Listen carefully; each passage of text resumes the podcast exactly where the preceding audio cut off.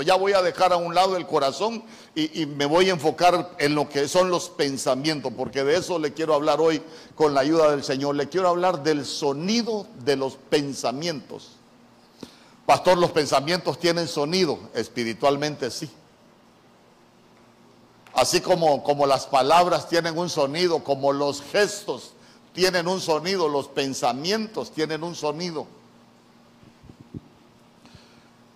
Entonces, entonces mire qué interesante porque, porque que diga la Biblia que, que, el Señor va a montar guardia como poniendo un centinela en nuestros pensamientos. Entonces eso nos da, nos da, nos da que pensar a nosotros.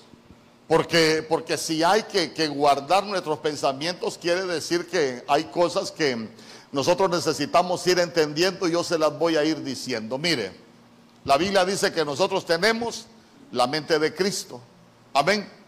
Pero, pero lo que nosotros entendemos es que si tenemos la mente de Cristo, el Señor dice, el Padre dice, mis pensamientos no son vuestros pensamientos. Entonces quiere decir que cuando nosotros nos convertimos al Señor, nos dan la mente de Cristo, pero para que nosotros, miren, nos despojemos de nuestros pensamientos y vengan los pensamientos del Señor, a nosotros, ¿sabe por qué? Porque nosotros somos resultado de lo que pensamos, porque la Biblia dice, así como piensa el hombre, así es el tal. Nosotros somos resultado de lo que pensamos. Entonces, mire, usted se va a dar cuenta que, que, cuando usted estudia, yo hay datos que, que, no los anoté y no sé si alguien de las que estudia psicología acá me puede decir cuántos pensamientos puede tener uno en el día. Tenían tomada la carretera ese día. O se les fue la señal de la computadora. Pero, pero imagine, yo, yo lo he leído, lo que pasa que no anoté el dato, pero, pero uno, uno pasa pensando. Usted se ha fijado que uno pasa pensando. Usted está lavando trastes, está pensando. Usted está barriendo, está pensando. Usted está comiendo, está pensando. Eh, y sabe qué es lo más tremendo? Que uno hasta dormido piensa. ¿Por qué cree usted que vienen los sueños? ¿Por qué cree usted que vienen los sueños? Porque nuestro, nuestros pensamientos siguen trabajando. Entonces, entonces vea usted que por qué van a ser guardados nuestros sueños, hermano, porque, porque, perdón, nuestros pensamientos. Porque nuestros pensamientos se pueden volver el taller donde trabaja el Señor o se puede volver el taller donde trabaja el enemigo. Entonces, entonces note que nosotros debemos de tener cuidado, nosotros debemos de tener cuidado a, a la voz de los pensamientos. Escuche bien. Necesitamos tener cuidado a ese sonido que emiten los pensamientos.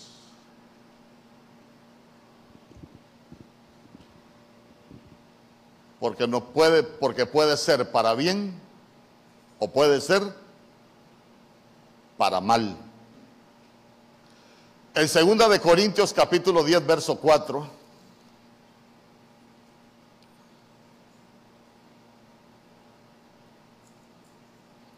Mire lo que dice la Biblia. Porque las armas de nuestra milicia no son carnales entonces, si las armas de nuestra milicia no son carnales, ¿cómo son nuestras armas? Perdón, perdón, son espirituales. las armas nuestras son, son espirituales. Porque las armas de nuestra milicia no son carnales, sino poderosas en Dios para la destrucción de fortalezas. Verso 5, derribando argumentos, diga conmigo, derribando argumentos y toda altivez que se levanta contra el conocimiento de Dios y llevando cautivo todo pensamiento. Diga conmigo, hay que llevar cautivo todo pensamiento. Pero, pero ya se dio cuenta que a dónde necesitamos llevar cautivo todo pensamiento. A la obediencia a Cristo. Hermano, ¿y por qué? Ahora vamos, ¿por qué nosotros necesitamos llevar cautivos nuestros pensamientos a la obediencia a Cristo. ¿Por qué? Ayude, hoy estamos en ayuno. Hoy tenemos tiempo. ¿Tiene tiempo usted hoy, verdad? ¿Perdón?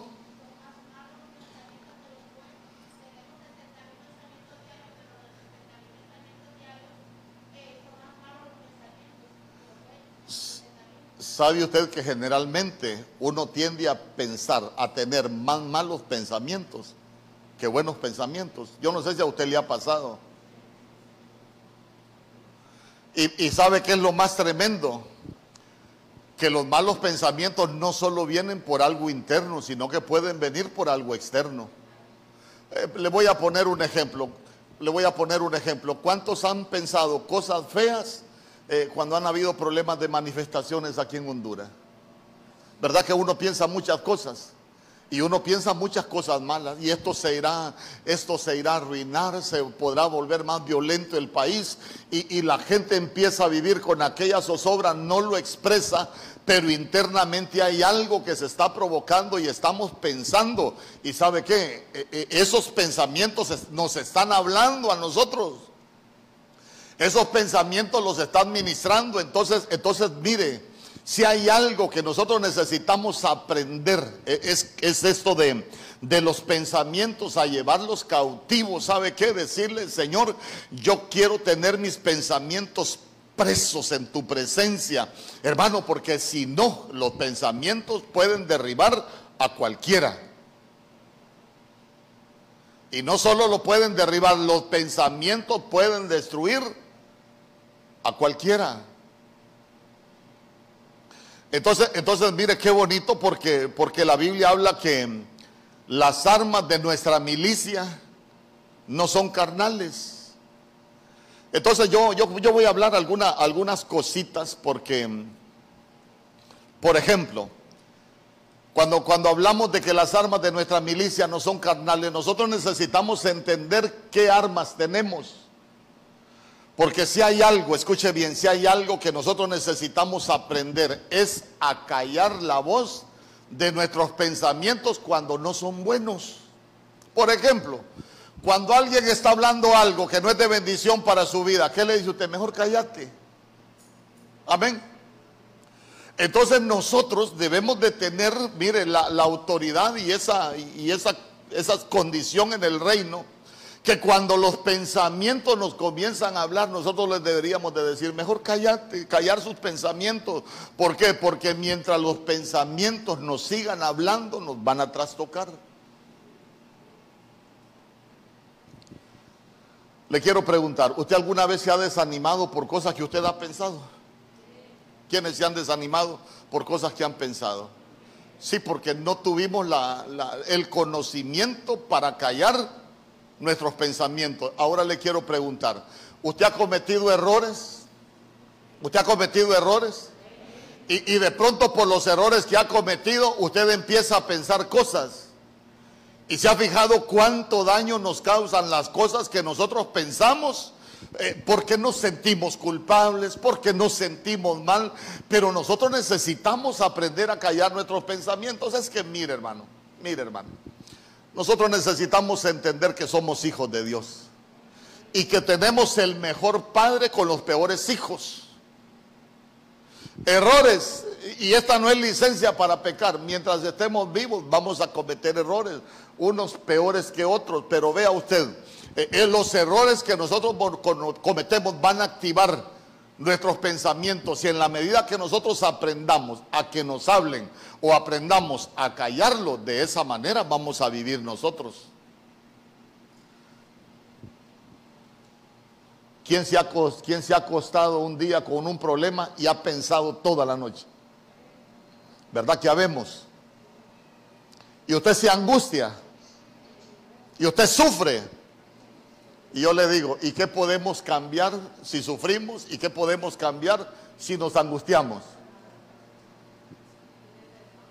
Nada. Nada. Pero, pero ¿por qué vivimos en esa situación? Porque no hemos podido callar la voz de nuestros pensamientos. Y ahí estamos toda la noche dando vuelta, dando vuelta. No, entonces ya, ya tenemos que empezar a, a aprender. Por nada voy a estar afanoso. Diga, por nada voy a estar afanado. ¿Sabe por qué? Porque nosotros necesitamos entender que le vamos a ir callando la voz a nuestros pensamientos porque en vez de estar escuchando esa voz, nosotros lo que tenemos que venir es, Señor, aquí traigo cautivos mis pensamientos, me están dañando, estoy pensando cosas malas, te los vengo poniendo cautivos ahí a la obediencia en Cristo. Hermano, porque el trabajo del enemigo siempre va a ser querernos destruir. Siempre va a ser querernos condenar Siempre va, a ser el trabajo del enemigo querernos ver derrotados.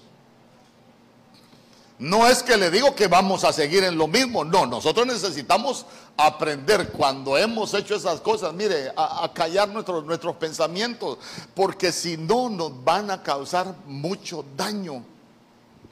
Dígame usted, ¿por qué la gente se suicida? Porque no, no pudieron callar la voz de sus pensamientos no la pudieron callar y la gente se entristece, después van descendiendo, entran en depresión y por último, como siguen pensando, siguen escuchando la voz de sus pensamientos, la gente se termina suicidando.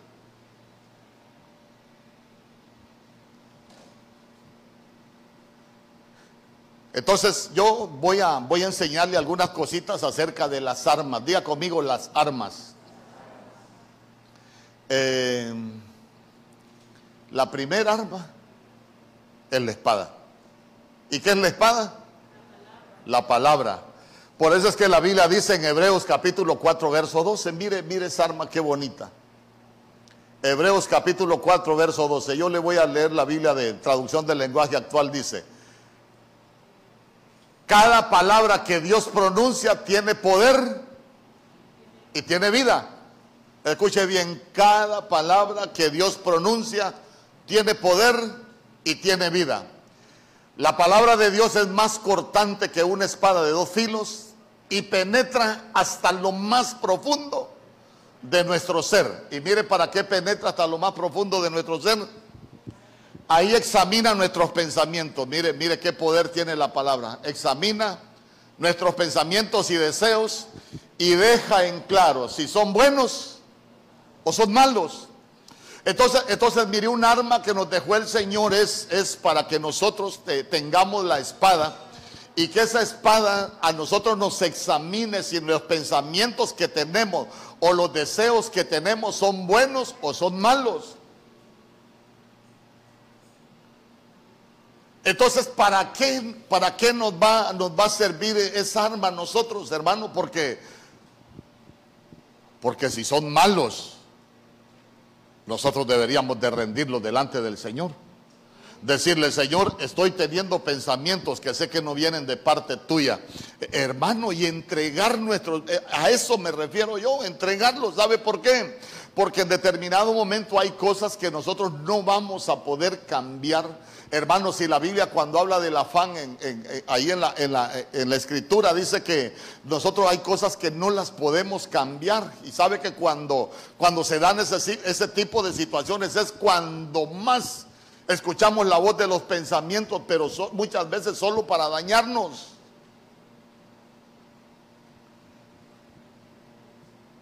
Entonces, ¿a dónde lo quiero llevar? Nosotros tenemos un arma que es la palabra. Mire, todo pensamiento que es en contra de la escritura no viene de Dios. Todo pensamiento que viene en contra de la escritura no viene de parte de Dios.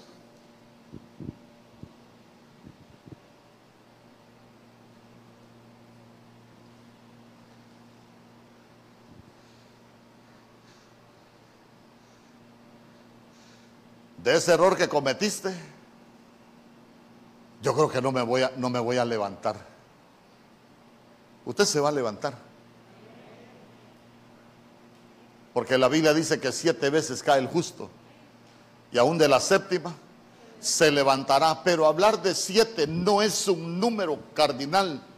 Hablar de siete es hablar de la plenitud de Dios. Hablar de siete es hablar de la perfección de Dios. Hablar de siete es el número perfecto de Dios. Hablar de siete es el número que dejó Dios en la escritura para cerrar un ciclo y reiniciarse, porque ocho es número de reinicio. ¿Sabe qué? Cerrar un ciclo de esos pensamientos y poder abrir algo nuevo en nuestras vidas. Yo le pregunto, ¿habrá algo que Dios no pueda perdonar? Le pregunto. ¿Habrá algo que el Señor no pueda hacer por nosotros?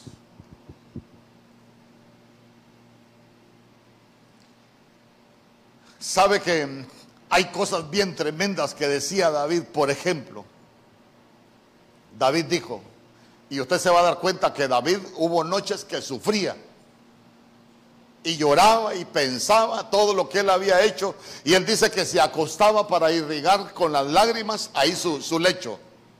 Pero, pero imagínese usted que David en el capítulo 9, si no me equivoco, allá por el verso 4 de, de los Salmos, él dice, el Señor está sentado en su trono y Él es el que juzga mi causa. ¿Y sabe qué es lo, más tremendo que dijo? Y el Señor me ha declarado inocente. Dígame usted, ¿para qué vino Cristo a morir a la cruz? Para declararnos inocentes. Amén. Entonces, ¿a dónde, ¿a dónde lo quiero llevar? Nosotros tenemos que aprender tenemos que aprender cuando nuestros pensamientos nos hablen, hermano, pero que nos estén diciendo cosas que son contrarias a la escritura. Nosotros tenemos que aprender a decirle, Señor, pero si tú me perdonaste, pero si tú pagaste el precio de mi libertad, si yo era culpable, era culpable, pero no es por mí, es por tu justicia que me has declarado inocente. No es por buenos es porque sus misericordias son nuevas cada mañana. Es porque la Biblia dice. Por eso, mire, mire, la espada es una de las, es la principal arma. ¿Por qué? Porque la espada dice que por la bondad de Jehová es que nosotros no hemos sido consumidos. Hermanos, nosotros podemos haber cometido errores que merecemos ser consumidos por el fuego del juicio. Pero por la bondad de Jehová no hemos sido consumidos. Y si no hemos sido consumidos por la bondad de Jehová, que no nos consuman la vida los malos pensamientos. ¿Sabe qué? Que no nos consuman la vida aquellas cosas que nosotros pensamos que no son de bendición. Dice, conmigo. Porque mire usted qué tremendo. Primera de Pedro capítulo 4 verso 1.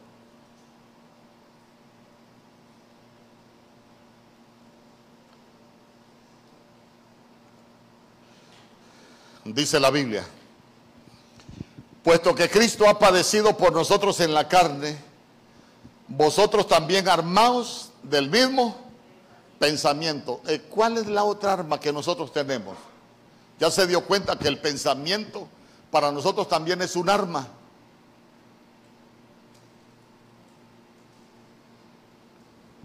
¿Me explico? Ya conmigo, los pensamientos para nosotros son un arma. Y si los pensamientos para nosotros son un arma, el enemigo nos va a querer despojar de esos pensamientos.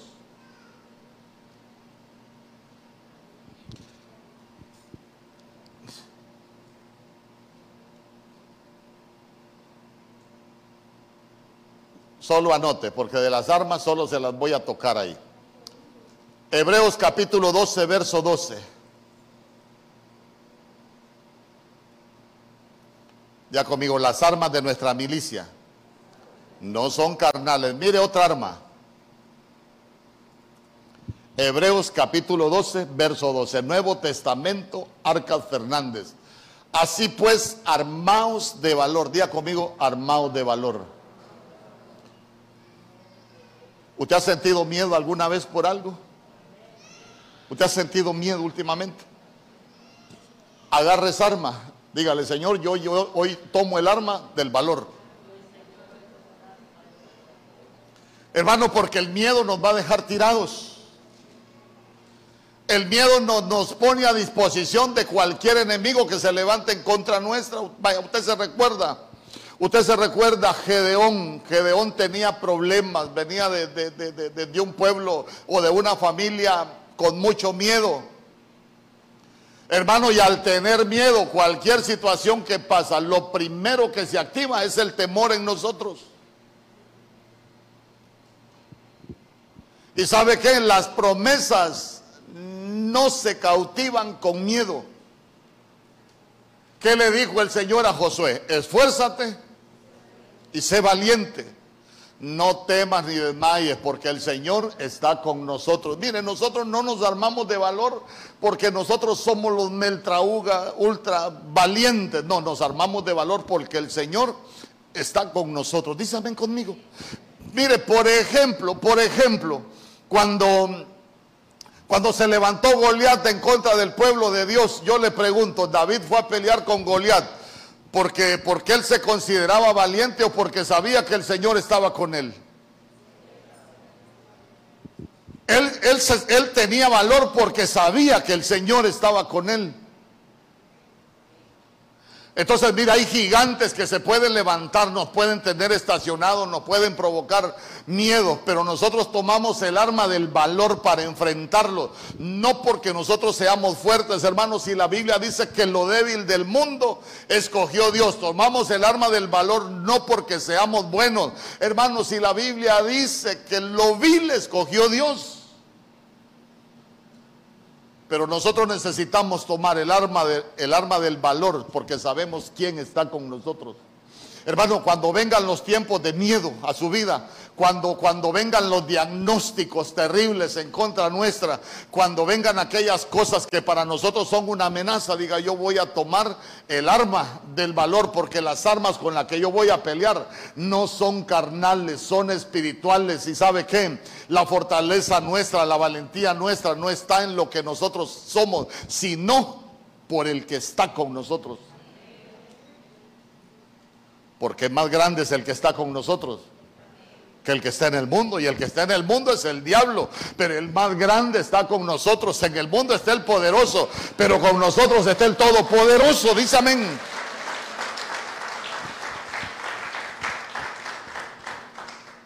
Porque la Biblia dice que Dios no nos ha dado un espíritu. Dios no nos ha dado un espíritu de cobardía se levanta el enemigo y nos, empezamos a comer las uñas. No. Hay algo que se ha levantado y ha amenazado tu vida, hermano, te ha quitado el sueño. Eh, no, diga conmigo, no. Porque Dios no nos dio un espíritu de cobardía. La Biblia dice que algo que va a ser restaurado es el tabernáculo caído de David. Y, la genética de David es una genética de valiente, no de cobardes. Dice amén conmigo. Hermano, no de cobardes. Mire, si alguna vez usted ha sido cobarde, perdóneme que se lo diga. Diga, yo me sacudo toda cobardía si cualquier noticia lo hacía temblar, dígale, yo me sacudo toda cobardía, porque yo soy de la estirpe de los valientes, hermanos, somos de la estirpe de los valientes, pero le digo, no por nosotros, sino por el que está con nosotros. Es que a veces nosotros decimos, ay, que somos la generación de conquista, hermano, pero nos asustan con el petate del muerto, a todos le tenemos miedo. Publican una noticia en la prensa y nos estamos comiendo las uñas. Pero nosotros tenemos que aprender, como la mujer virtuosa, a reírnos de lo que está por venir. ¿Sabe qué? Tener esa valentía de enfrentar las cosas que se puedan venir en nuestra vida. Hermano, es que si nosotros no recuperamos esa genética de valiente, cualquier cosa nos va a provocar miedo. Imagínense ahí todo un pueblo, todo Israel detenido porque ahí estaba Goliat. Y aquella cosita de 17 años, yo voy a pelear con él. Porque aquella cosita llamada David, él entendía que con ese gigante no iba a pelear con sus fuerzas. Mire hermano, Cuando los gigantes se levantan, usted no va a pelear con sus fuerzas. Nosotros vamos a pelear en el nombre de Jehová de los ejércitos. ¿Sabe qué? Cuando hay murallas, cuando hay ciudades amuralladas, esas son cosas que, que para nosotros son impenetrables. Las murallas no van a caer por nuestra fuerza, las murallas van a caer por mano del Señor. Mire qué bonitas las armas. Ay, esto, esto sí no se lo puedo dejar pasar por alto. Lucas capítulo 11, verso 21. Mire, mire por qué nosotros necesitamos armarnos de valor.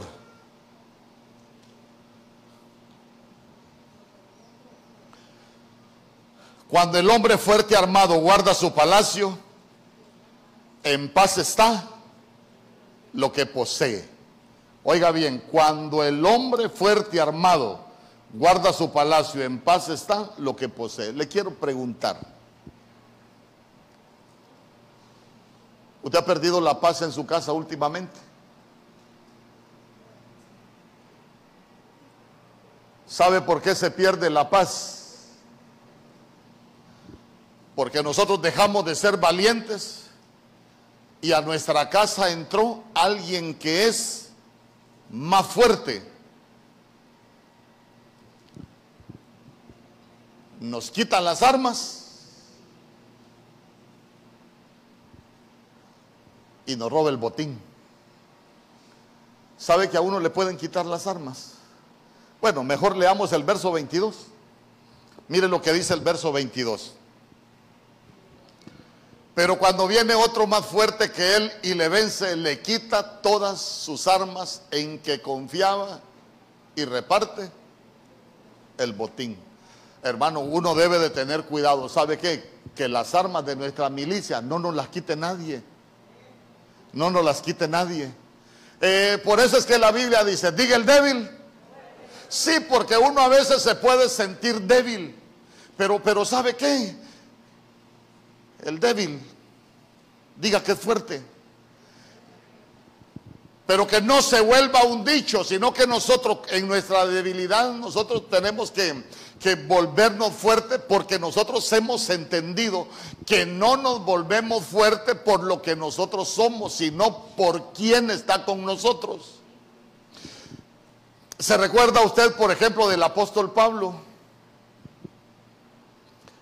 Conozco un hombre, yo no sé si en espíritu, yo no sé, o fuera del, o fuera del cuerpo, yo no sé, pero tal hombre fue llevado al tercer cielo, allá donde le fueron mostradas cosas inefables que al hombre no le es permitido repetir. Pero se recuerda que él tenía un problema. Hermano, imagínese a alguien que lo llevaban al tercer cielo. Hermano, le mostraban secretos, hermano, que le mostraban los misterios del reino, eh, que ni tan siquiera él las podía repetir. Pero vea usted que de pronto nosotros vemos que él tenía un problema y se recuerda que él dice, tres veces he rogado al Señor que quite de mí ese aguijón.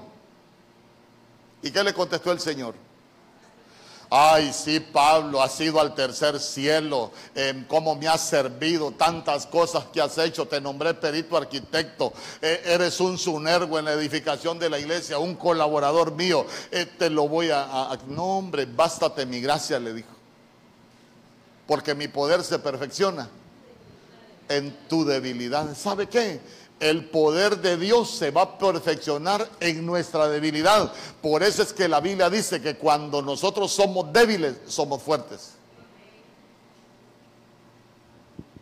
Cuando usted no pueda con algo, dígale, Señor, no puedo con algo, no puedo, no tengo fuerza. Glorifícate en mi debilidad que yo pueda ver tu gloria en mi debilidad. Hermano, uno de los peores errores que puede cometer uno es creer que somos lo suficientemente fuertes espirituales para vencer todo lo que se levanta en contra nuestra.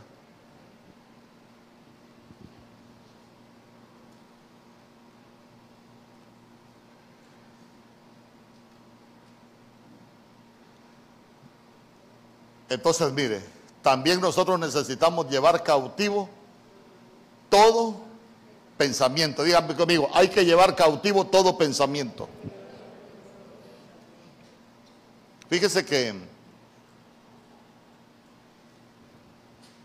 cuando, cuando nosotros vamos centrándole algunas cosas, en la Biblia usted puede ver, puede ver muchos tipos de pensamientos. Muchos tipos de pensamientos. Le voy a poner un ejemplo. Usted se recuerda que en Segunda de Reyes capítulo 7, Samaria estaba sitiada. Samaria estaba sitiada, hermano. Usted va a ver que la gente comía estiércol de paloma. Usted se va a dar cuenta que la gente hasta se comía los hijos porque no tenían que comer. El sitio era, era terrible y hasta un problema hubo porque una mujer le dijo a otra, comámonos a tu hijo y sabes qué, mañana nos comemos el mío, pero una era viva. Se comieron el hijo de aquella, pero el día que le tocaba matar el hijo no lo quiso matar. Nunca faltan, ¿no? ¿A dónde lo quiero llevar? Que el Señor le da una palabra a Eliseo que el siguiente día todo iba a cambiar. Y hubo alguien que dijo, dice que un hombre, un príncipe en cuyo brazos se apoyaba el rey, dijo, ni aunque Dios abra ventanas en el cielo, como quien dice, eso no va a cambiar. Y se recuerda lo que le dijo Eliseo, lo vas a ver,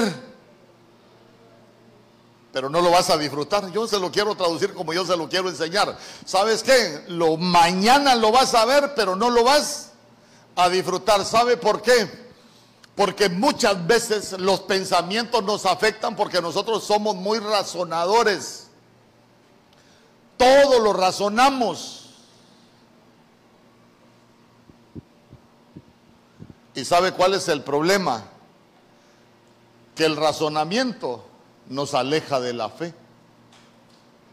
Porque si el razonamiento, ¿por qué el razonamiento nos aleja de la fe? Porque nosotros empezamos a pensar lo que nosotros podemos hacer, pero no estamos pensando en lo que Dios puede hacer.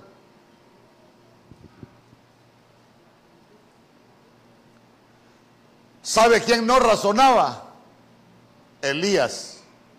Bueno, mire, Elías es una mezcla. Por ejemplo, usted se recuerda que Elías, el Señor le dijo que iba a llover. ¿Y qué le dijo Elías a su criado? Sube al monte a ver si, a ver si hay señales de lluvia. Subió y cuando vino le dijo Elías, ¿qué ves? Nada, le dijo. Hermano, cuando uno no ve nada, pueden venir los pensamientos de desánimo. Nada. ¿Sabes qué? Anda otra vez. ¿Qué viste? Nada. ¿A cuántos se les ha debilitado el pensamiento porque no ven nada en su vida? Y uno piensa, ¿y qué pasará en mi vida? Señor, ¿qué estoy haciendo mal?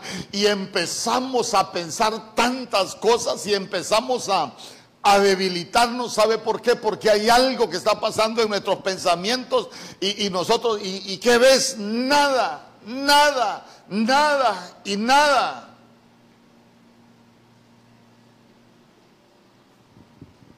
Pero Elías permaneció con sus pensamientos puestos en lo que el Señor le había dicho. El Señor le ha hecho promesas a su vida. Que nada lo debilite. ¿Sabe qué? Aunque usted vea y no vea nada, aunque usted no vea soluciones, aunque usted con sus ojos naturales vea que la situación está difícil, porque imagínese qué difícil que le decía, ¿qué ves? No veo nada. Y cuando uno no ve nada es cuando los pensamientos, hermanos, se nos vienen. Qué barbaridad. Eh, mire, cuando alguien está tomando medicamento para una enfermedad y que ya no lo sanan, ¿cómo se ponen las personas? ¿Será que me voy a morir porque el medicamento ya no me llega? Y digo yo, ¿y por qué mejor no pensamos, bueno, si el medicamento no me llega, es porque el Señor me quiere sanar? Señor, aquí estoy, mis pensamientos están en ti, voy a confiar en ti, no me voy a debilitar. El medicamento no me está sanando, entonces voy a confiar en ti, porque tú eres el Dios que sana, tenemos el Dios que restaura. ¿Sabe qué? Tenemos el Dios que hace cosas nuevas. ¿Cuánto dan gloria a Dios? Hermano, pero el razonamiento, imagínense que hubiese dicho Elías, no, definitivamente eh, no hay nada, no hay nada. Donde nosotros no vemos, no razonemos, donde nosotros no vemos nada, aprendamos a que Dios tiene algo para nosotros. Hermano, porque, ay, ¿cómo nos aleja de la fe el razonamiento? Fíjese que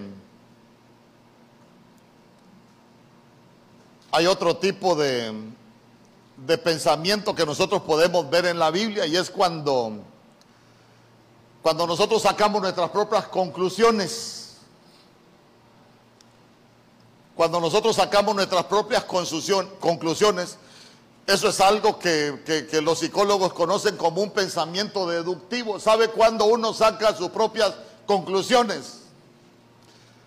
Cuando uno sabe lo que ha hecho y uno dice,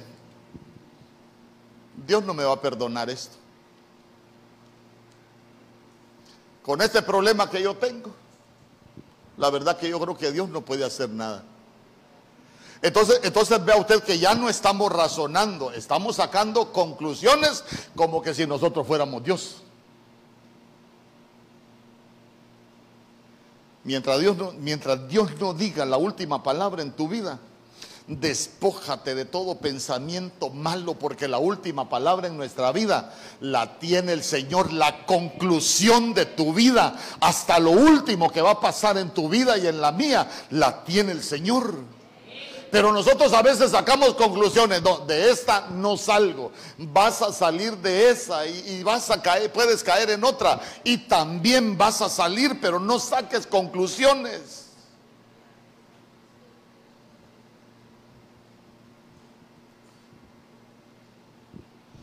Ay, pastor, fíjese que fui al médico y viera qué dictamen más terrible el que me dio el doctor, pastor. De veras, sí. Me dijo que estaba escuálida, pero que eso no restaba un ápice de hermosura a mi faz eh, y que no disminuía ni una molécula a mi salud. De veras, ese fue el dictamen médico. Sí, pastor, estoy muy grave. No, lo que le dijo es que está flaca, pero que no esté enferma. Pero a la gente, ¿se ha fijado, ¿se ha fijado usted que, que, a veces me voy a meter a líos? ¿A quién le han dado un dictamen médico que lo ha derrumbado? Que lo ha dejado sin fuerza. Y lo primero que piensa uno, ya me voy a morir. Mire, le voy a contar. Y esto se lo voy a predicar con el corazón porque lo viví. Una vez me fui a hacer un examen porque me dolía la parte de enfrente, acá arriba. Y me fui a hacer un examen, hermano, y me, hicieron una, una, una placa y me salió una mancha negra y, sabe que la, la, enfermera me dijo, ay señor, pobrecito, me dijo, así, compadeciéndose de mí. Esa mancha negra que tiene usted ahí, me dijo, es cáncer, me dijo, estoy aburrida de ver esas placas. Usted, usted tiene cáncer, me dijo. Ah. Y yo le dije, ¿sabe qué? Su dictamen no lo recibo, le dije yo. Porque yo tengo un médico en el cielo. Hermano, y, no le digo que me fui, ¡ah, qué, bonito! Me dijeron que tengo cáncer. No. Allá llegué, le dije a mi esposa, mira, estos negros que tengo aquí en esta placa me dijeron que es cáncer. Hermano, empezó aquella a llorar también. Nos metimos a un cuarto, mire, oramos, lloramos, le suplicamos al Señor. Y aquí estoy para la gloria de Dios. ¿Sabe qué? ¿Sabe qué? Habrá algo imposible para Dios. El problema es que a veces nosotros sacamos conclusiones. Me dijeron que, que esto tengo y me muero. Pero el día de tu, la vida y el día de la muerte, quien la escribiese el Señor, no la escribió ninguna enfermedad. No saque conclusiones. No saque conclusiones que de esa no va a salir. No saque conclusiones que de esa se va a sanar. Hermano, porque la conclusión de nuestra vida y de lo que va a pasar en nosotros lo tiene el Señor. Pero nosotros necesitamos aprender a callar la voz de los pensamientos. Fíjese que yo conocí un, conocí un muchacho, yo eh, le he contado, eh, me conozco casi toda Honduras. en un lugar conocía a un muchacho y estábamos jugando fútbol y le pegó un dolor. Lo llevaron al hospital. Hermano, un hombre, un hombre de 20, ¿qué? 21 años, 22 años, fuerte, buen atleta y todo lo que usted quiera. Y solo fue al médico, le decían, le dijeron que, que tenía una enfermedad y sabe usted que solo duró 48 horas. Y sabe que dijo el doctor, lo mató el miedo. Porque por el dictamen que le dieron, hermano, se deprimió pero inmediatamente. ¿Y sabe de qué murió? 22 añitos. No tenía ningún problema en el corazón, murió de un infarto. Lo mató el miedo. Si el Dios de la vida es el que está con nosotros. Si Él vino a darnos vida, vino a rescatarnos de la muerte, para darnos vida, ¿sabe qué? Por ninguna situación que usted esté pasando, por nada saque sus conclusiones.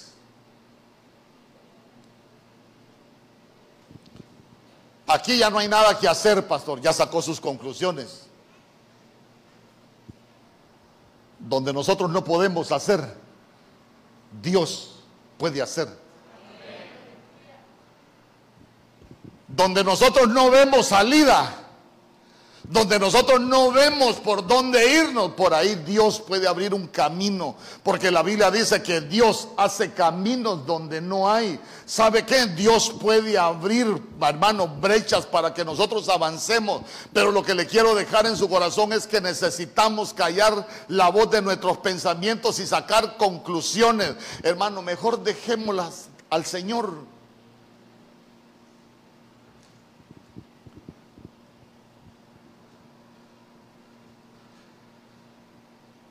Y sabe que otra forma de, los pensamientos, ¿cuánto le hemos hecho preguntas al Señor? ¿Cuánto le hemos hecho preguntas al Señor? Ay, qué montón, hermano. Sabe que esa es otra forma como son afectados nuestros pensamientos. Nosotros le empezamos a preguntar al Señor,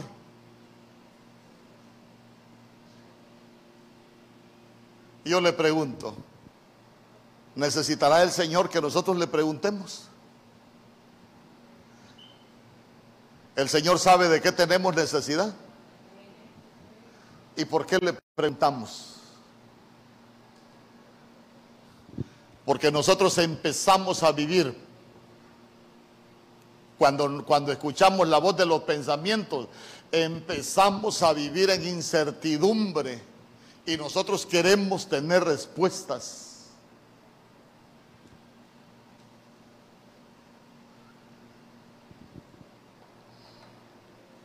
Y empezamos a preguntar. Y empezamos a preguntar. ¿Usted se recuerda de alguien que acostumbraba a preguntarle muchas cosas al Señor?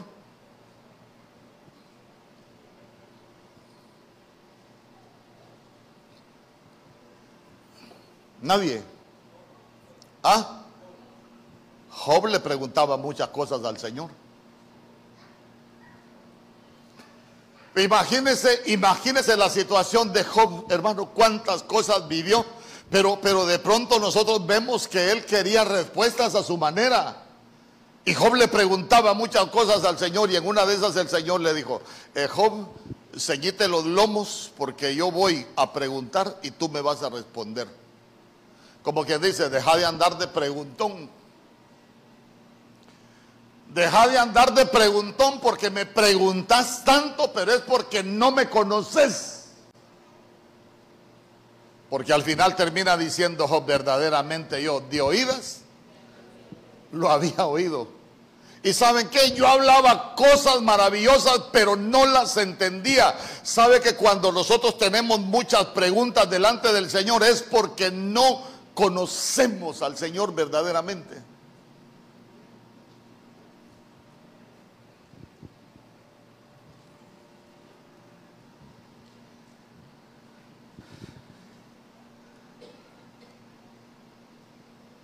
La voz de los pensamientos nos puede causar muchos problemas. ¿Sabe por qué? Porque la voz de los pensamientos provocan algo que se llaman los dialogismos. Quiero que me acompañe a Lucas capítulo 24, verso 38. Lucas capítulo 24, verso 38.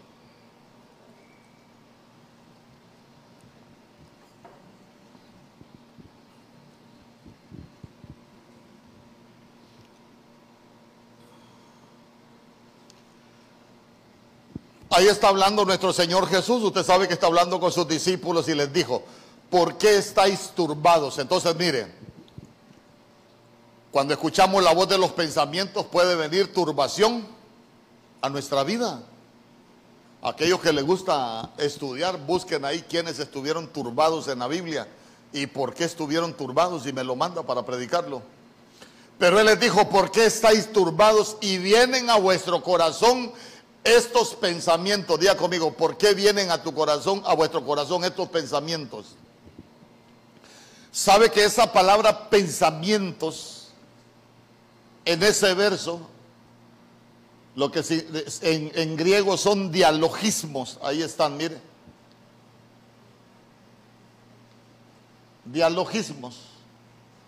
Dialogismos es discusión Escuche bien, pero si, estamos hablando de estamos hablando de pensamientos, ¿dónde tenemos esa discusión nosotros? Aquí, mire. Aquí. Tenemos una discusión acá. ¿Usted alguna vez ha pensado que tal vez tiene un problema con alguien y usted dice, ah, pero cuando lo mire le voy a decir hasta de lo que se va a morir? Y le voy a decir, y le voy a decir, y hasta enojado está usted pensando, y cuando lo ve, nada. Pero los dialogismos, escuche bien, son discusiones internas. Son discusiones internas. Entonces, mire, dice consideración interna por implicación, propósito o debate. Los dialogismos también son debates que nosotros tenemos en, aquí internos. ¿Cuál es el problema de los dialogismos?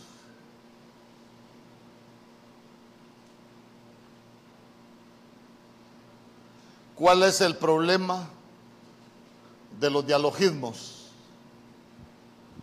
Que son pensamientos inválidos, no nos sirven para nada. Tener esas batallas en nuestra mente no nos sirven para nada. Son pensamientos sin valor. Lo único que provocan es daño. Sabe que los dialogismos, escuche bien, causan o provocan en nosotros algo que se conoce como polifonía. Polifonía. Y la polifonía nosotros le entendemos es que es que hay voces que son autorizadas, pero de pronto por los pensamientos que nosotros tenemos y por esa discusión interna que tenemos, nosotros podemos a comenzar a escuchar voces que no son autorizadas.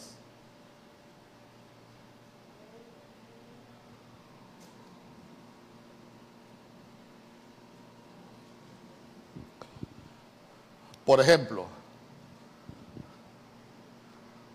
¿Usted se ha desanimado por algún pensamiento? Uno se desanima por los pensamientos. Y, yo le pregunto, ¿es propósito de Dios que uno se desanime por un pensamiento? No. Pero como empezamos a pensar tantas cosas, empezamos a, escuchar tantas, tantas voces, y le estoy hablando de voces internas, hermano, que nos comienzan a, a hablar, pero no necesariamente nos está hablando el Señor. Y si nosotros no aprendemos a discurrir cuál es la voz correcta que nosotros debemos obedecer, nosotros nos podemos quedar tirados. Y todo comenzó por un pensamiento. Porque le repito, nosotros somos resultado de lo que pensamos. Por los dialogismos viene el desánimo. Por los dialogismos viene el temor. Por los dialogismos viene la incertidumbre. Por los dialogismos viene la confusión. Por los dialogismos viene la desesperanza. Por los dialogismos viene el pesimismo. Por los dialogismos nosotros podemos ser receptores de muchas cosas malas. ¿Por qué? Porque así como piensa el hombre, así es el tal. Y si hay algo que nos afecta son esas discusiones internas, hermano. Hay gente que, que piensa tantas cosas y al final ellos mismos terminan dañados. Fíjense que una vez me recuerdo yo que estaba que estaban allá en el parque unos hermanos, y yo estaba afuera. Iba pasando una persona y dice, "Ay, qué bonita, qué bonita esa iglesia." Y vino un hermano y le dijo, y, si le gusta, le dice, ¿por qué no viene? Ah, no, le dijo, eh, eh, dicen que esta es la iglesia de los ricos. ¿Y, ¿Y qué voy a ir a hacer yo ahí? Y el hermano le dijo, venga, tal vez se le pega algo. Nosotros somos ricos, dice amén conmigo. Sí, somos ricos en buenas obras, somos ricos en fe para alcanzar las promesas que Dios tiene para nosotros, somos ricos en buenos pensamientos. Ya conmigo, hoy me voy rico en buenos pensamientos. Hermano, hermano, hermano, no escuchemos la, la voz de los pensamientos. ¿Sabe por qué? Porque no vienen de Dios. Dios siempre nos va a dar algo a nuestra vida para ir por la ruta correcta. Tenemos la mente de Cristo. Lo que va a aterrizar en nuestros pensamientos son los pensamientos que Dios tiene para nosotros. ¿Cuántos dicen amén? Cuando vengan esos pensamientos que usted está mal, dígale, no, yo estoy bien si estoy... Eh, eh, mire, Ay, que, la inseguridad, que cómo se ha levantado. No, dígale, nosotros en este tiempo vamos a vivir confiados porque el Señor nos guarda, porque el Señor nos protege. Hermano, cualquier enemigo que se levante, que sea poderoso, dígale, no, yo voy a pensar que tengo un Dios todopoderoso, un Dios de imposible, que nada lo desanime. Romanos capítulo 12, verso 2.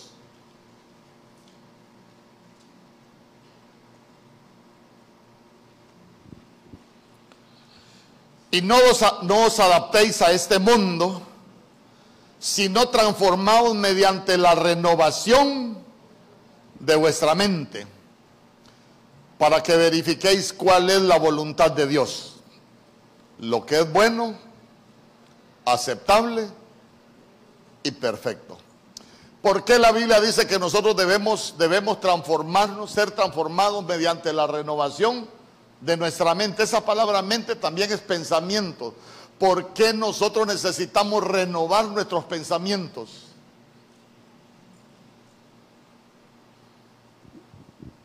Hermano, ¿por qué es necesario que cambie nuestra manera de pensar? Para que así mismo cambie nuestra manera de vivir. Es necesario que cambie nuestra manera de pensar para que así mismo cambie nuestra manera de vivir. Aquel que está viviendo con temor, renueve sus pensamientos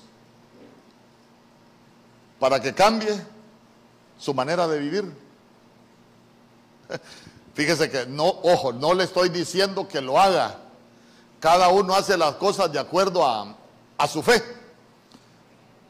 Fíjese que yo una vez creo que ya se lo he contado, pero hay muchos que tal vez no saben.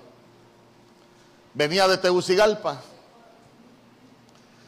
Venía de Tegucigalpa, hermano, y me pegó un dolor en el corazón que usted no tiene idea. Me estacioné ahí en la calle y llamé a mi esposa, dije yo, por si, por si entrego los tenis aquí. Entonces, entonces vine yo, me orillé y llamé a mi esposa y le dije, mira, estoy por tal lado, me ha pegado un dolor en el pecho que no tenés idea. Y si me muero ya sabes dónde estoy. Aquí voy a estar, si arranco te aviso. Bueno, a veces cosas que usted ignora.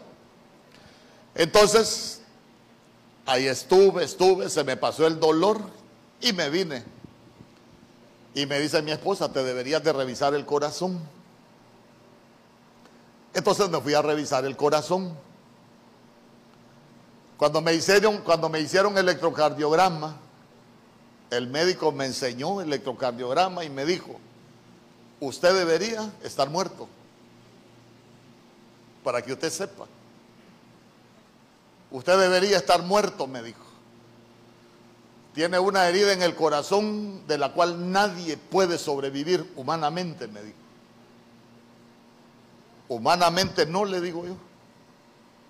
Pero Dios va a cumplir el propósito que tiene para mi vida. Y no me voy a morir antes de tiempo, le dije yo. No todo terminó ahí, sino que me dice, mire, como usted ya es un hombre de, entrando al, al jubileo, y ya vamos a entrar a todo más barato. Ríase usted va a llegar ahí también.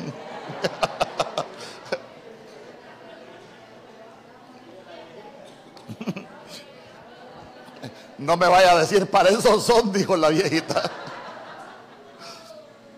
Lo que le quiero contar es que el doctor me dijo, mire, se va a tener que tomar esta pastilla, se va a tener que tomar esta otra, esta otra, esta otra. Y yo haciendo cuentas, casi 10 mil empiras cada 15 días. Y me dice mi esposa, tómate las pastillas, comprarlas. No le dije yo. Ojo, no le estoy diciendo que usted lo haga. Cada uno hace las cosas en el Evangelio de acuerdo a su nivel de fe. ¿Por qué? Porque algunos dicen que su fe es incompleta. Otro, la Biblia dice que, que, que su fe es poquita, que es diferente. La poca fe a la fe incompleta. Hay unos que solo tienen fe para salvación, pero no el don de la fe para creer lo que Dios puede hacer con uno y en uno. Ojo, no hay que tener cuidado con eso. Yo no le estoy diciendo que usted lo haga. El problema es que me recetó, yo le dije, no me las voy a tomar. ¿Sabes por qué? Ya le dije yo por qué no me las iba a tomar y no compré ninguna pastilla. Ojo, le repito, no le estoy diciendo que usted lo haga. Eso, esos clavos déjenmelos a mí. Porque uno, uno en el Evangelio, uno va actuando de acuerdo a la voz que uno oye. Dice ven conmigo. Uno va actuando de acuerdo. Pero imagínense si yo empiezo a escuchar una voz que no viene de parte de Dios. Ay, Mire, ¿a quién le ha pasado que a usted le dieron una pastilla para una enfermedad y que cuando usted se le olvidó tomársela, usted siente hasta temor de que se va a morir? ¿Verdad que hay? ¿Por qué? Porque vienen los dardos a nuestros pensamientos.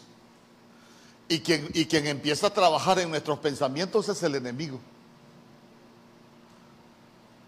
Entonces nosotros necesitamos, escuche bien, nosotros necesitamos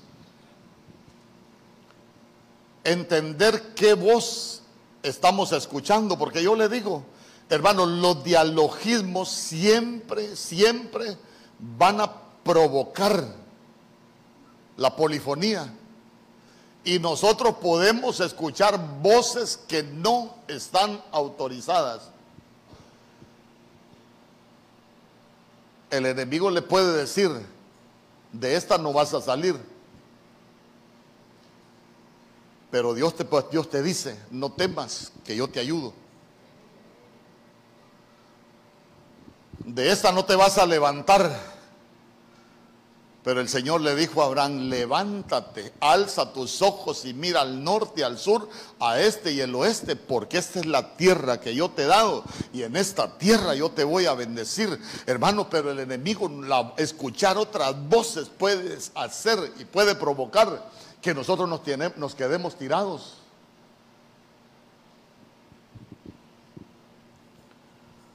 El miedo. El miedo es una de las armas que usa el enemigo para trastocar los pensamientos del cristiano. ¿Sabe qué? En estos tiempos, en estos tiempos, una de las armas espirituales, la leyó que nosotros tenemos es el valor. Aquí está, aquí está Joelito, mire. Me acuerdo yo las experiencias que vivimos con Stephanie, con el hermano Henry, la hermana Lesbia. Yo me recuerdo que a mí del hospital, cuando fuimos a dejar a Joelito, yo no sé quién estaba conmigo, me dijeron, viejito, váyase del hospital, que los viejos se mueren más rápido.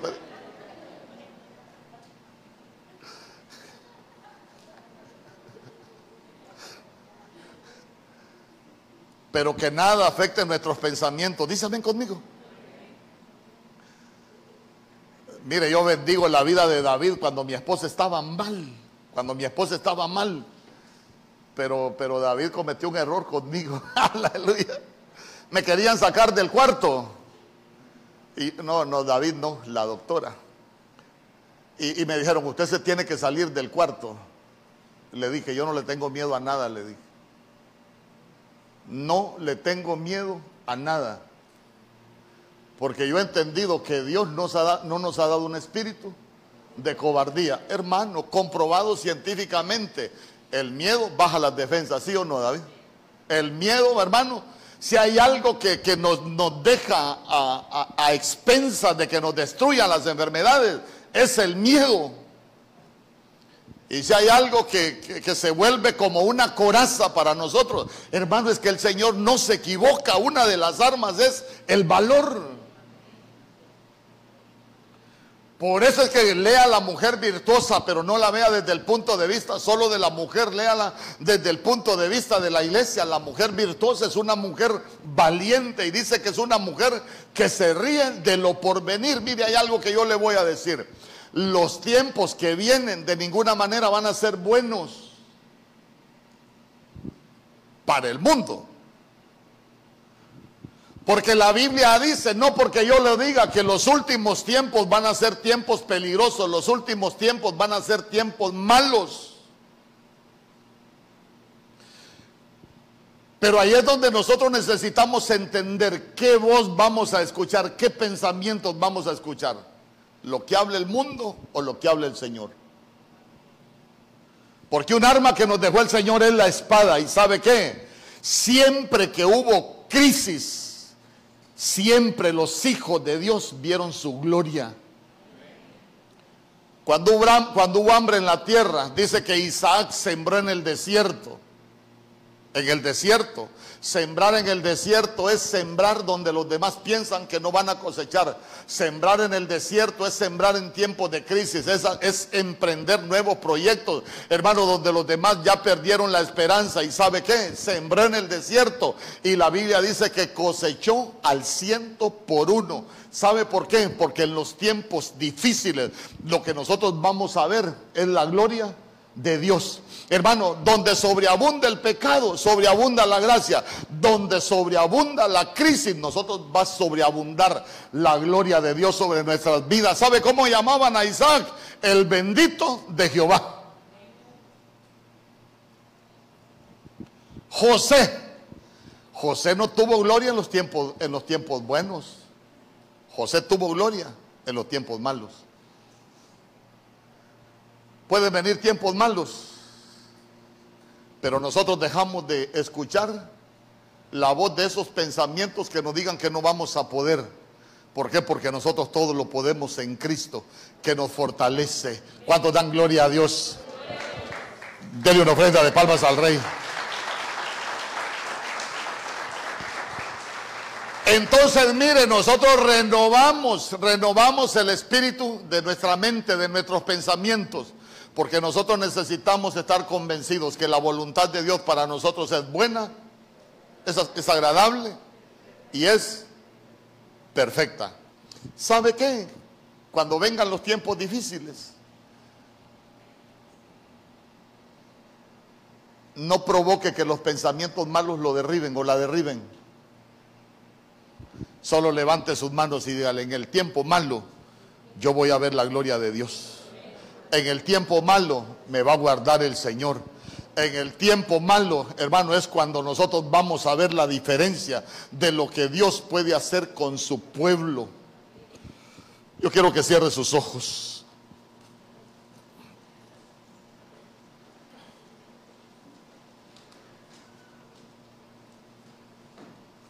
En el nombre poderoso de Jesús.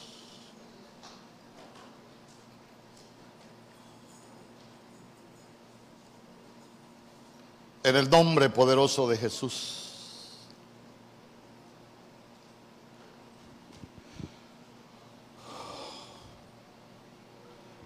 ¿Qué voz has estado escuchando? Yo quiero que cierre sus ojos, quiero que cierre sus ojos. Y yo quiero comenzar ministrando. ¿Qué voz has estado escuchando?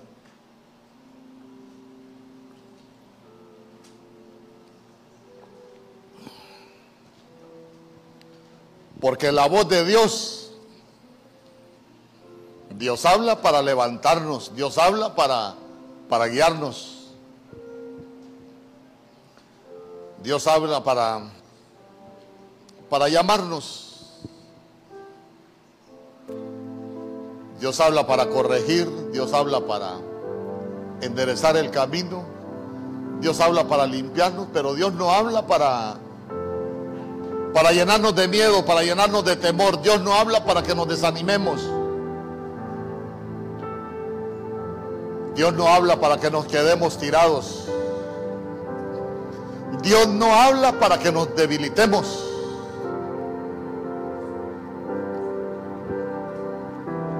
Yo te quiero preguntar, ¿has estado escuchando voces que te han dicho que, no te vas a levantar? Ah, yo quiero que vengas al frente, ¿sabe? Yo le he dicho, yo, ¿cuántas veces no escuché la voz de Dios en un altar?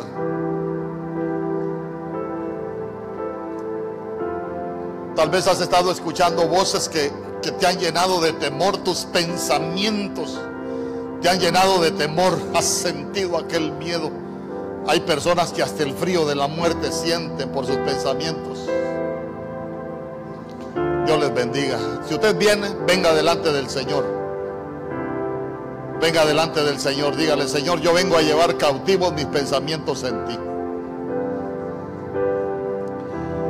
Y te has dado cuenta que has pensado demasiadas cosas malas y que no han sido de bendición para tu vida te has dado cuenta que has escuchado esa voz que, te ha detenido, que has sufrido por las noches, hasta has llorado por esos pensamientos que has tenido.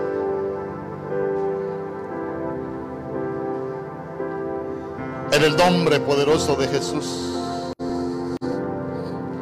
En el nombre poderoso de Jesús.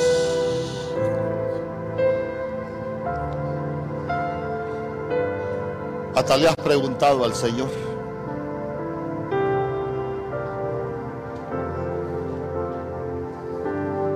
Y se te olvidaron las promesas que están en su palabra. Porque ese es el propósito del enemigo. Despojarnos de las armas para saquearnos de las promesas que Dios tiene para nuestra vida. En el nombre poderoso de Jesús.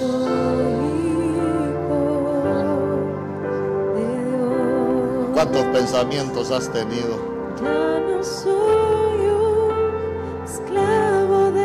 ¿Cuántos pensamientos has tenido? En el nombre poderoso de Jesús.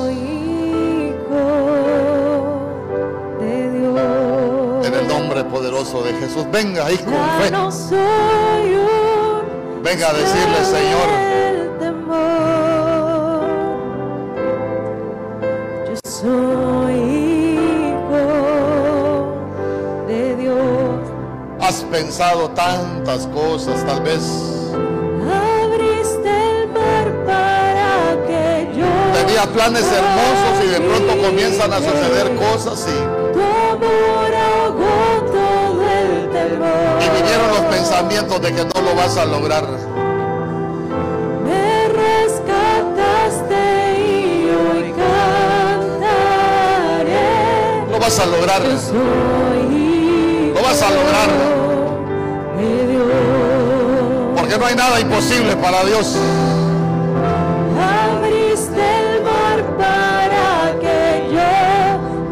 En el nombre poderoso de Jesús.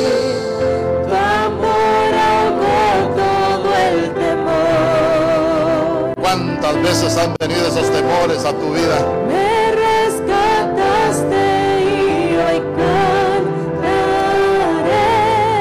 En el nombre poderoso de Jesús. Hijo de Dios. En el nombre poderoso de Jesús. Mira, cada uno de tus hijos, mi Dios, tus hijas. Guarda esos pensamientos, oh Rey bendito. Nosotros son de bien, no son de mal. Quita todo pensamiento de mal. Todo pensamiento de fracaso, mi Dios, que sea quitado en el nombre poderoso de Jesús, que sean guardados nuestros pensamientos. En el nombre poderoso de Jesús. En el nombre poderoso de Jesús, quita todo mal pensamiento. Que sea callado todo mal pensamiento. Mi Dios, en el nombre poderoso. Ya no soy un esclavo En del el nombre poderoso de Jesús. En el nombre poderoso de Jesús. Espíritu Santo, ven, ven, ven, ven, llena, llena. Ya no soy en un poderoso de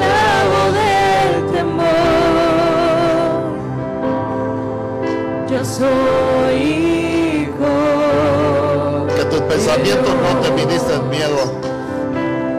Ya no soy un esclavo del Que temor. nosotros tenemos un arma y es el valor, el valor para conquistar. Yo soy hijo de Dios. En el nombre poderoso de Jesús. En el nombre poderoso de Jesús. Guarda, guarda sus pensamientos. Que nada, que nada debilite, mi Dios. Que sea quitado todo temor. En medio de tu pueblo, Rey bendito. En el nombre poderoso de Jesús. Me rescataste y hoy cantaré. Dígale, yo soy hijo de Dios. Hijo de Dios. Sacúdase todo mal pensamiento.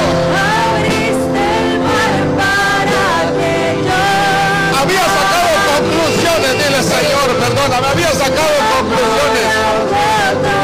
Tanto que había razonado. Solo dile, Señor, hoy vengo llevando cautivo mis pensamientos en el nombre poderoso de Jesús.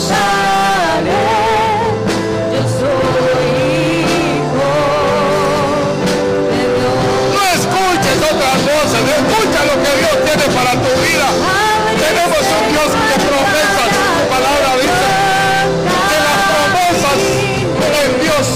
En Él. Amén. En el nombre poderoso de Jesús. En el nombre poderoso de Jesús.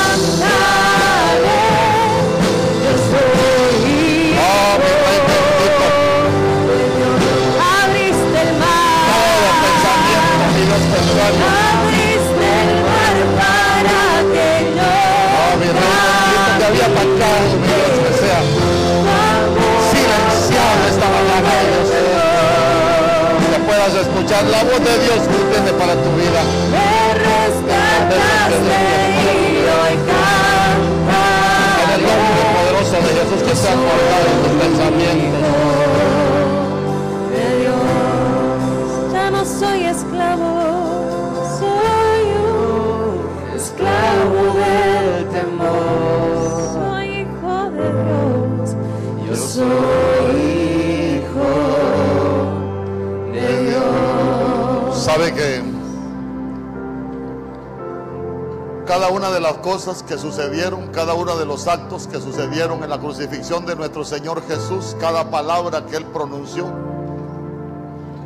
era una batalla espiritual que Él estaba peleando por usted y por mí.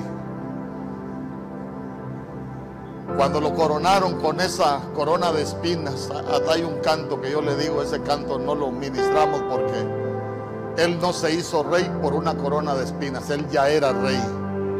Es rey sigue siendo rey. La corona de espinas se la pusieron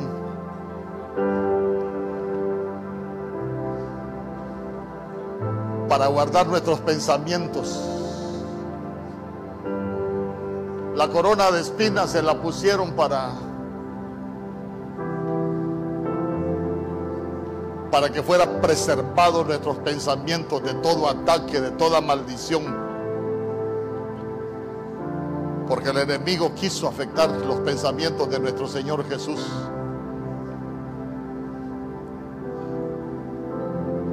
Pero Él se llevó toda maldición. En esa cruz nos dio la victoria. En esa cruz triunfamos. En esa cruz somos más que vencedores. Porque al final nosotros somos resultado de lo que pensamos. Que nada te debilite. Que ningún pensamiento te haga perder la fe. Ningún pensamiento. ¿Cuántas veces has pensado en lo que pudo haber sido y no fue? Y de pronto te debilitaste. No, ya deja de oír esos pensamientos. Los planes que Dios tiene para tu vida son de bien. Los pensamientos que Dios tiene para tu vida son de bien. No son de mal.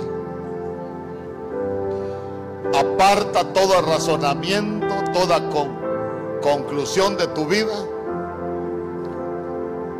Porque los pensamientos que Dios tiene para nosotros son buenos. Para tu vida son buenos. En el nombre poderoso de Jesús. Padre, que todos nuestros pensamientos sean llevados cautivos a la obediencia en Cristo Jesús. No vamos a escuchar más la voz de los pensamientos, Señor, que batallan en nuestra mente. Nosotros vamos a aprender a escuchar tu voz. Aún en los tiempos difíciles, en los tiempos de necesidad, en los tiempos de enfermedad, vamos a escuchar tu voz. En el nombre poderoso de Jesús. ¿Habías pensado que no ibas a salir? Vas a salir. ¿Habías pensado que no te ibas a levantar? Te vas a levantar. ¿Te habías llenado de miedo?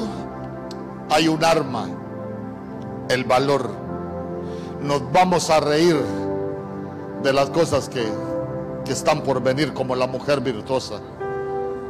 Vamos a enfrentar la vida con valor sabiendo que quien está con nosotros es el Dios Todopoderoso. En el nombre poderoso de Jesús, mira cada uno de tus hijos, tus hijas, mi Dios, que hoy estamos aquí en este lugar. Hoy hemos silenciado los pensamientos que no vienen de parte tuya. Como le dijiste a Josué, medita. Que meditar en tu palabra de día y de noche, Señor, que sea tu palabra alimentando nuestros pensamientos, que no sea el enemigo alimentando nuestros pensamientos. Todo pensamiento de desánimo, todo pensamiento de derrota, todo pensamiento contrario a tu voluntad. Hoy nos despojamos de él, nos lo sacudimos. En el nombre poderoso de Jesús, Padre, que sean guardados los pensamientos de cada uno de tus hijos. Levanta muros, levanta vallados, levanta cercos de protección y de cuidado a su alrededor. Que esos pensamientos sean llevados cautivos a la obediencia en ti. Que no obedezcamos más cuando el enemigo hable a nuestros pensamientos. En el nombre poderoso de Jesús. Gracias, oh Rey bendito. Gracias. Hoy recibimos tu palabra. Y tú, tú dijiste que tu palabra no iba a regresar vacía, que va a cumplir ese propósito para el cual fue predicada. Que tu palabra cumple el propósito en la vida de cada uno de tus hijos hoy en este lugar. En el nombre poderoso de Jesús y te damos gracias con todo nuestro corazón.